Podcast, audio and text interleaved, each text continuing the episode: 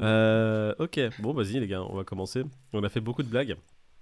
Euh, Ouais. On a fait beaucoup de choses qui sont, euh, qui sont malheureusement pas télévisables, Oh. qui ne sont pas vidéo, vidéophiles. Nous sommes le 1er juin. Ah, on est déjà le 1er juin, il est 7h05 du matin. On a parlé beaucoup, beaucoup trop, messieurs. Ah, mais t'as super bien imité Christine Lagarde. hein. Je Ah, je- Bah, écoute, j'ai la même gueule, donc euh, j'ai l'impression que je n'ai pas de mérite. Allez. 1er juin, 7h06 du matin. Bonjour à tous, tous ceux qui nous rejoignent en podcast ou en vidéo. J'espère que vous avez passé une bonne matinée. Salut David, salut Peter. Salut, Salut les les- gars, ça va les autres Ouais, cool. Pete, Tranquille. tranquille. Bon, écoute, Ça euh, si c'est tranquille, je vais te montrer un peu ce qui se passe sur le marché des cryptos. Tu seras peut-être moins tranquille. plaisir. Alors, un tableau qui est beaucoup moins vert qu'hier. Le Bitcoin aujourd'hui à 31 606 dollars, un Ethereum à 1936 dollars. Le Bitcoin qui perd sur les dernières 24 heures 0,33%. Et l'Ethereum qui perd 2,52%. On va passer directement au tableau général qui n'est vraiment pas à jour. Le tableau général qui dit que le Bitcoin prend sur les dernières 24 heures 4%. Menteur on a fait une vidéo hier, il était à 31 700. Donc tu mens, tu mens, tableau général. Tu mens, tu mens Le Cardano à 60 centimes, le XRP à 42 centimes, le Solana à 44 dollars. Bon, on va pas faire euh, vraiment tous les coins. Bon, bah écoutez, on va passer directement au cours pour voir ce peu ce qui se passe. Alors, le Bitcoin, qu'est-ce qu'il nous a fait hier? On est en unité de temps journalière. Hop là, tout de suite. Bah, il a essayé de faire un petit breakout, hein, le petit Bitcoin hier, euh, mais il a été refoulé assez, assez rapidement. On va regarder en 4 heures, c'est un peu plus intéressant. Donc, les petits breakouts qu'il a essayé, le 30 mai à 22h, ça a été le premier échec. Mais ce qui est bien, c'est qu'il a fait plusieurs essais. Il a retesté à 14h, ça n'a pas vraiment vraiment fonctionné. À 18h, il a retesté, ça n'a pas fonctionné. Et ce qui est sympa, c'est qu'on reste vraiment proche de la résistance haute. La Tenkan qui fait quand même son boulot, qui, arrive à faire rebondir les prix. On a vu qu'elle a été traversée rapidement là ce, ce matin. Est-ce que les prix vont vraiment continuer à faire leurs petits essais de breakout?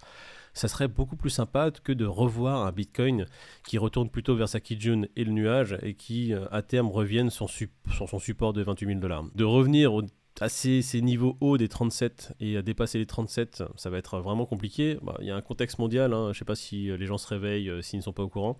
Euh, le monde va mal, hein, il y a une inflation qui, Record. Mm. encore, hein, le, quand je dis le monde entier, il y a déjà des pays au Moyen-Orient qui se mangent des inflations de euh, 8% par mois. Nous, on parle en annuel. Là, on va dire l'Occident riche commence à se manger une petite baffe. Nous, en France, on se mange une inflation de 9%. Les prix des matières premières augmentent. Le prix euh, des éléments essentiels est en pleine augmentation.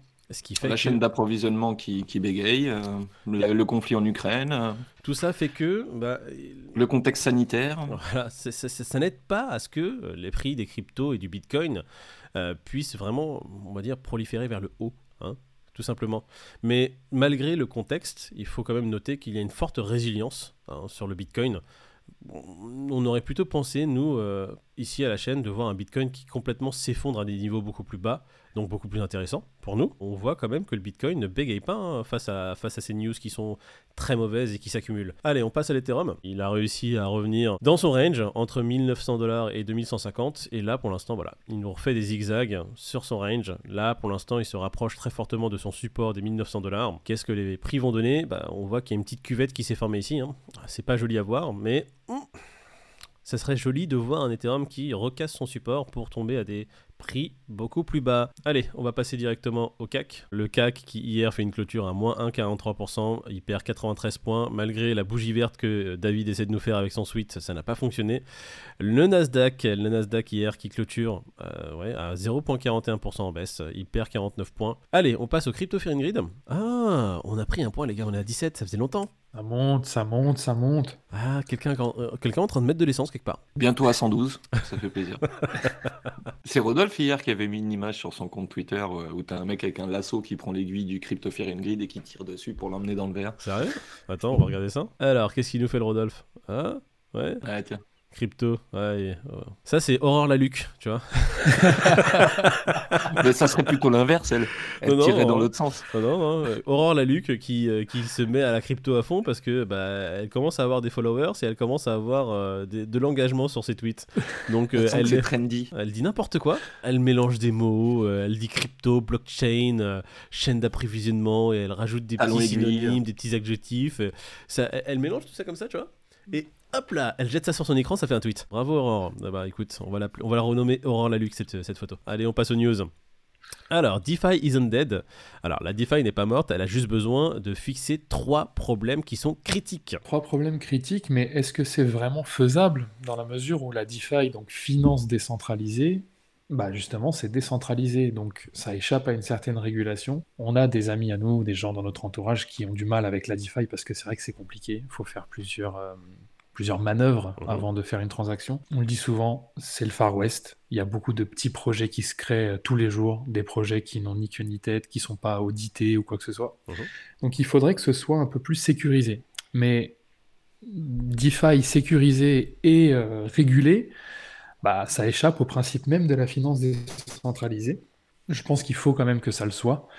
Maintenant, il faudrait peut-être euh, faire quelque chose d'un peu plus pédagogique et de, de plus explicatif. Ça gagnerait quand même à être, euh, à être sécurisé et régulé. J'ai un peu de mal avec ce mot euh, au vu de, la, de, de ce qu'est la DeFi, mais euh, à un moment donné, je pense qu'on va pas y couper, quoi. Non, mais peut-être avoir des audits plus approfondis, en tout cas pousser le, le truc au max pour qu'on limite le- au maximum le risque de faille euh, euh, sur les protocoles, quoi. Ouais.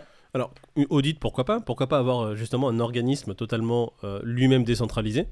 Et qui pourrait justement faire office d'audit sur des projets et avoir un peu plus de détails sur les projets qui sortent, euh, leur teneur, euh, s'ils sont vraiment safe et les failles qu'il pourrait y avoir.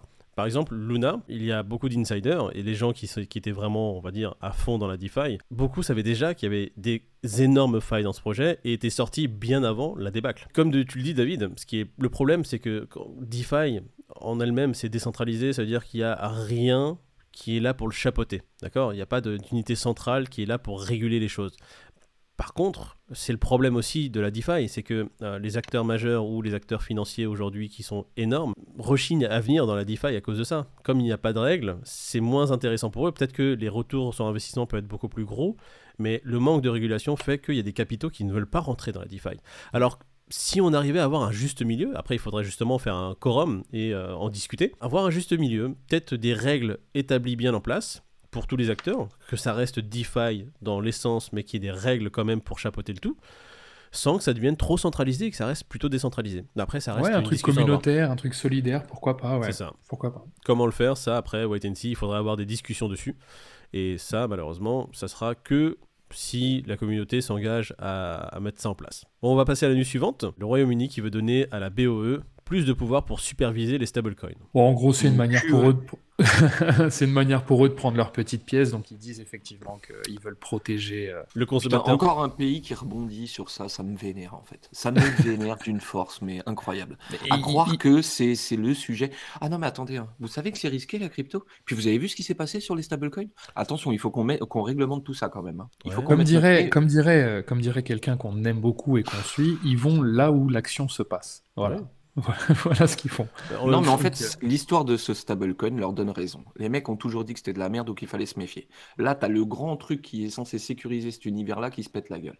ouais. Pour eux, c'est du pain béni. C'est du putain de pain béni pour vous faire manger leur soupe. Montrer que c'est risqué et montrer qu'il faut quand même se rattacher aux États et aux institutions pour sécuriser parce que vous vous rendez compte, c'est bien. Il y a bien que les États et les institutions qui pensent aux citoyens. Puis non, la finance traditionnelle, c'est pas dangereux. Et puis, Ouais, On euh, va non, dire ça aux Chypriotes quand voilà. leurs comptes bancaires ils ont été bloqués euh, avec l'État et tout le bazar. ça. Va leur dire. euh, ça leur permet de rebondir justement sur ça et de dire Eh, euh, elle est où ma pièce? Euh, bah, Jean-Jean, vas-y, euh, combien on prend en impôt Ouais, vas-y, on va, on va réguler tout ça très vite. Ça leur permet de vraiment s'accaparer ce, ce problème pour euh, mettre en place leur- leurs intérêts. Allez, on passe à la news suivante. Euh, pourquoi la Centrafrique appuie sur euh, le- la pédale Bitcoin Parce qu'ils en ont marre de se faire baiser par les banques centrales. hein. D'accord. Et que... La- la- là, la news, elle est traitée. hein. Non, mais off, qu'on se euh, dise. voilà. Non, Je te mais- le dis vite fait, la, la Centrafrique, euh, dès qu'ils ont dit qu'ils voulaient mettre euh, le Bitcoin en monnaie légale, ou du moins la crypto, Ouais. tout de suite, les gens qui les financent, hein, parce que bon, c'est régi, hein, bien sûr. hein. Donc ils ont dit non, mais attendez, nous, on veut bien vous prêter de l'argent, mais bon, euh, si vous commencez à dire que vous aimez les crypto-monnaies et tout, on va peut-être bégayer au niveau de vous donner un peu d'argent. Et le président, qu'est-ce qu'il a répondu? Il a répondu ouais, mais enfin, ça fait des vingtaines d'années, des centaines d'années que vous nous prenez pour des cons. Et à un moment donné, euh, il faut arrêter vos conneries. Donc, ok, mais on va le lancer quand même. Alors, big up à lui. J'espère J'espère qu'il aura une longue vie, mais big up à lui, parce qu'il les a posés sur la table. J'espère qu'il est très protégé, qu'il est déjà dans un bunker, et euh, franchement, bravo. Allez, on passe à la suivante. OpenSea, ah oui, on reparle de l'open- du protocole euh, Seaport d'OpenSea. C'est c'est vachement bien cette espèce de petite mise à jour, comme quoi on peut vendre des NFT contre d'autres NFT, contre des NFT bien ciblés, contre du stablecoin, etc. Là, c'est Ouais. juste pour rebondir sur le fait que ça a été audité deux fois Mhm. et que ça a été validé par plein de plein d'acteurs euh, fondamentaux d'OpenSea qui, qui ont l'habitude de trader des NFT. Donc euh, encore une bonne chose. hein. Je pense que c'est le début d'une belle diversification pour les NFT et OpenSea qui, qui son image après avoir subi le hack euh, sur son Discord. Je Ouais, pense qu'ils en va. avaient besoin aussi. En plus de ça, c'est qu'il y a un des devs qui a justement regardé un peu comment ça a été encodé. Bon, je dis encodé, mais c'est pour globaliser, c'est comment ça a été construit. Et il dit que c'est un des meilleurs répertoires Solidity qu'il n'ait jamais vu. Alors, répertoire Solidity, c'est ce qui permet justement de, de- de faire marcher la machine derrière. Et c'est ce qui justement peut, s'il est mal construit, euh, engendrer des frais de gaz énormes. Et apparemment, là, le répertoire Solidity qui a été créé justement pour ce protocole-là est incroyable et pourrait amener des frais de gaz bien moindres que ce que qu'on est actuellement sur OpenSea. Allez, World, voilà, le premier musée sur euh, la blockchain et l'art. Ils ont fait un musée euh, physique, IRL, Ouais. mais pour les œuvres numériques. Alors j'irai pas le visiter, je vais regarder ça online. le mec qui a rien compris. Alors c'est une très bonne initiative, je vais regarder ça depuis ma, ma webcam. Je, je vais regarder ça depuis euh, mon Oculus Rift. Hein, il est où? Hop là. Ah, attends, c'est c'est news BNB qui, euh, qui. On va rapidement parler de ça. BNB qui met une roadmap sur le développement de son écosystème. Donc euh, Binance qui est toujours à pied d'œuvre, qui euh, fait un travail de malade, qui s'implante partout, qui fait du marketing partout. Acteur majeur. hein. Ça reste le. C'est pas pour rien qu'il est le numéro 1. Ils sont entourés d'une équipe qui est phénoménale. Allez, et ça, ah oui, on va juste le teaser, on va parler justement de ce qui se passe en Russie. On fera une petite vidéo à part qui arrivera aujourd'hui, mais plus tard dans la soirée. Messieurs, j'ai l'impression que toutes les news ont été traitées. hein. On va retourner sur. euh, sur euh, Ah, Aurore Laluc, salut. Messieurs, dames, la vidéo est terminée pour aujourd'hui. On a traité pas mal de news. J'espère que ça vous a plu. Et si ça ne vous a pas plu, n'hésitez pas à le mentionner en commentaire et par un pouce rouge. Ça nous fait grave plaisir. Nous, on aime voir des haters, des gens qui n'aiment pas la vie et qui ne nous aiment pas. Donc si vous aimez aimer la vidéo, un pouce bleu. Abonnez-vous à la chaîne parce qu'on fait du contenu régulièrement si vous voulez pas louper justement euh, la vidéo qui sort en live. On traite les news les plus récentes, d'accord? Donc vous les aurez en avant-première chez nous, euh, traitées à notre façon avec des insultes, euh, de, la, de la bonne Et humeur des mots doux. et des mots doux, hein, toujours. hein. Passez une très bonne journée. On se revoit demain matin. Pete, David, vous avez un petit mot? Bon courage les gars. Bah écoute, ouais, je dis ça comme si t'allais mourir. Bon courage les gars. Ouais, je sais pas, il va Bon courage, je vais à la mine. Ah, grave. On se voit demain? Allez, salut l'équipe. Ouais. Ciao. Salut, Salut les salut la team. Moi, j'avais une autre question sur Rodolphe. Est-ce que tu penses qu'il chie avant son café le matin ou après son café le matin? Moi, Avant de sortir de après, Raja après, ou après? Après. Parce que vu que Raja va chier, peut-être que ça lui donne envie de chier quand il fait la promenade. Non, du il chie avant- qu'il avant Raja. Avant ou après euh, Avant Raja, après le café.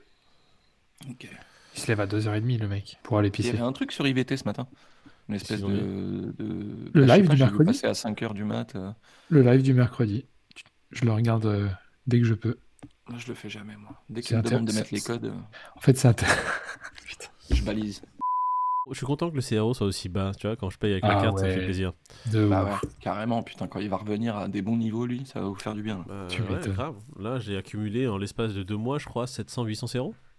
Putain, ah, c'est propre. T'as combien moi, de CRO là en tout, euh, diamants, j'ai eu que deux CRO. T'as com- combien de CRO là, Moïse Entre Ouais, ouais, moi j'en ai. C'est, franchement, c'est calme. Moi, j'en ai un par mois grâce aux bo- boîtes de diamants. Et Dans j'attends mon hein, coffre. j'attends pour avoir mon sixième CRO. Ça fait six mois. Non, mais tu sais que j'en ai acheté. Donc c'est ça qui est fou en fait. Tout le Ah reste, non. du. euh, Non, non, j'avais fait, j'avais fait un peu de swing trade sur le CRO, cashback. j'avais oublié. J'avais fait un peu de swing trade, je l'avais vendu à, à un moment où il était plus haut et je l'avais racheté genre une vingtaine de centimes en dessous. Vu ce fait, bâtard? Il, il swing trade rien. Il trade rien. Mais par contre, le CRO, il a trouvé le moyen de le vendre pour acheter plus bas. Alors qu'il fait ça avec rien. Tu Mais il l'a fait avec le CRO. Le manque de respect pour David, c'est Là, incroyable. là- là où j'ai le seum quand même, c'est que samedi, euh, il était à 16 centimes et euh, j'avais éclaté le plafond de ma carte. Ouais. Et donc, je l'ai acheté. Donc, ça faisait 20 000 CRO. Et donc, du coup, j'ai pu l'acheter qu'hier. Et du coup, ça m'a fait euh, 16 000. Je suis dégoûté. Ah là là, les problèmes de riches, je n'ai pris De que ouf. 16 000, c'est héros. euh, David, on va venir te mêler, tu vas voir. Tu vas- David, ah, il est persuadé que le, que le CRO sera un jour le BNB. David qui pas. habite euh, à côté du fondateur de Toilet Simulator. Comme ça, vous savez où le trouver. Oui Bon, messieurs, je crois qu'il est 7h du matin. À un moment donné, il faut commencer à filmer. hein. On va pas non Allez, plus- n'hésitez pas à mettre un pouce bleu.